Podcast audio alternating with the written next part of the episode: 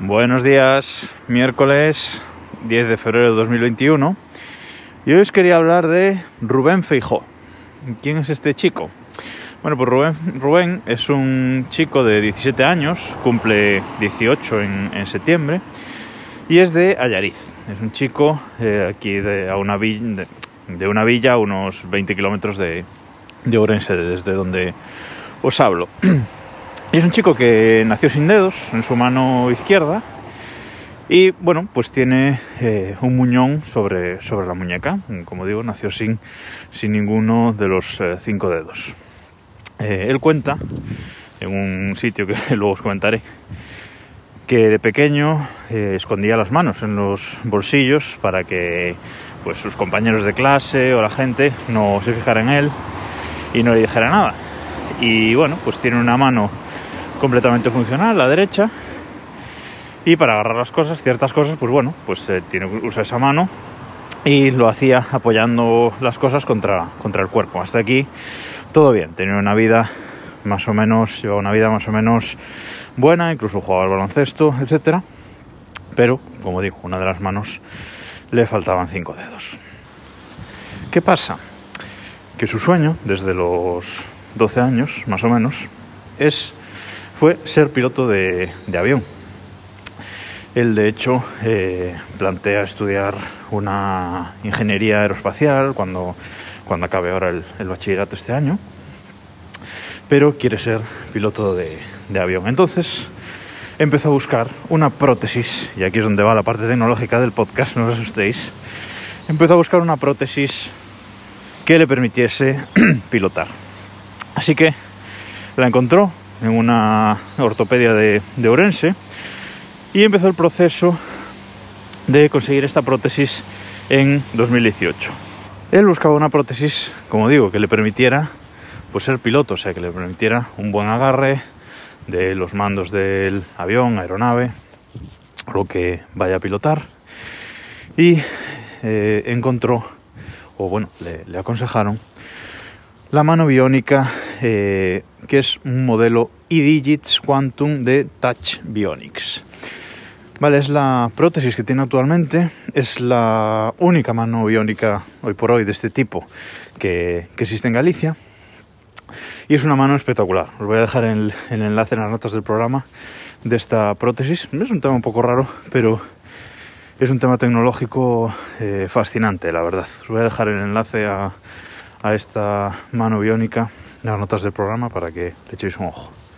Es una mano que vale para gente con, con deficiencias que conserven pues eh, la muñeca y como digo como en el caso de, de Rubén pues que conserve eh, este, este muñón tiene eh, los cinco dedos intercambiables y que se mueven de forma independiente es decir cada dedo tiene un motorcito por sí mismo y tiene un microprocesador y dos baterías dos baterías de litio de 800 miliamperios que dan más o menos para unas 8 horas de uso o así. Y estas baterías y este microchip va como una especie de pulsera que se, que se engancha a la, a la muñeca por la parte de detrás de la, de la prótesis. Eh, lleva como un, bueno, como un cable ancho para, para conectar con la prótesis y se conecta a las baterías y el microprocesador, como digo, en una pulsera en la muñeca. Estas baterías le dan para 8 horas de uso, con lo cual tiene que cargarlas todos los días. Y otros os quejáis de que hay que cargar el reloj, el móvil, etcétera, etcétera. Hombre, cargar la mano es, es bastante más importante y no pasa nada. Y luego es fascinante la forma de controlarla. Tiene una aplicación en el móvil para controlarla. Se mueve según eh, tiene un giroscopio y hace un gesto u otro según muevas la muñeca o la posición en que la pongas también reacciona a movimientos de los músculos. Como digo, este chico pues tiene un muñón por detrás, eh, dentro de la, de la prótesis, entonces según los movimientos que, que haga, pues también eh, reacciona. E incluso reacciona por proximidad a, a ciertas cosas. Tecnológicamente es súper avanzada, la verdad. Él, Rubén, que cuenta todo esto en un artículo de La Voz de Galicia, que os dejaré también el, el enlace en las notas del programa, y también tiene una página web, rubenfijo.com, que también os dejaré en los enlaces de hoy.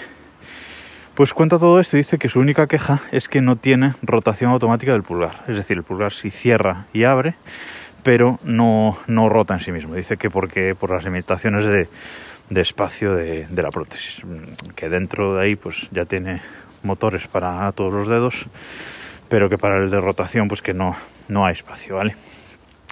Bueno, total, eh, que tiene unas 20 posiciones diferentes de agarre y unas 12 más programables, o sea, es, como digo, muy, muy avanzada. Eh, la carga máxima que soporta esta mano es de 20 kilos, o sea que está bastante bien puede levantar hasta, hasta 20 kilos y creo que son 5 kilos por dedo, o sea que muy bien. Viene con un maletín para guardarla y, transportarla. Y una cosa que le preocupa a Rubén y que cuenta también en el artículo y en su blog es que eh, hay que tener cuidado con ella cuando llueve, porque tiene certificación eh, IP22, la pulsera de control en sí misma, la mano no tiene certificación eh, de agua y, y polvo ninguna. Entonces, bueno, si llueve, tiene que, tener cuidado de que no se moje mucho. Y como digo, viviendo en Galicia, pues es un tema que, le preocupa, pero bueno, eh, vive con ella, vive con ella sin problemas. Eh, luego, como decía, empezó todo el proceso de conseguir esta prótesis en 2018, se la aprobaron en 2019, y es que en Galicia eh, el comité clínico evalúa si puede haber una mejora clínica del paciente. Y si es así, eh, aprueban o no aprueban el tratamiento. En este caso, eh, tenía una prótesis eh, antigua este chico y ahora lleva con esta pues un par de años. Y bueno, la mejora era, era evidente y, y, el comité clínico aprobó esta prótesis. La financia el Sergas, nuestra maravillosa seguridad social. Hay cosas muy buenas de la seguridad social. Bueno, yo soy un defensor total de, nuestra seguridad, de nuestra sanidad pública, vamos. Pero en este caso, ves casos como este y dices, es genial, ¿no? Porque este tipo de prótesis pueden eh, costar eh, hasta, bueno, más de 40.000 euros. O sea que no es algo que una persona normal se pueda pagar así como así. Y menos en el caso de este chico de, de 17 años. O sea que muy bien, se la aprobaron, se la entregaron y él está feliz. Y como digo, su objetivo es ser piloto.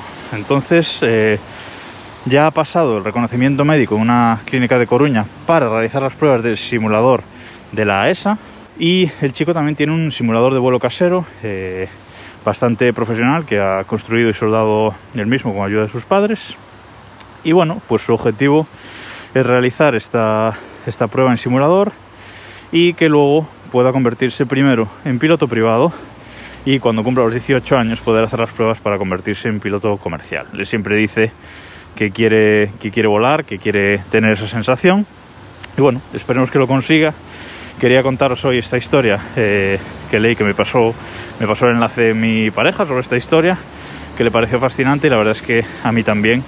Y quería contárosla hoy sobre todo por esta parte tecnológica que, que tiene. Espero que os haya resultado interesante y os dejo los, los enlaces para que profundicéis en ella si, si os ha interesado. Hasta aquí por hoy, nos escuchamos mañana.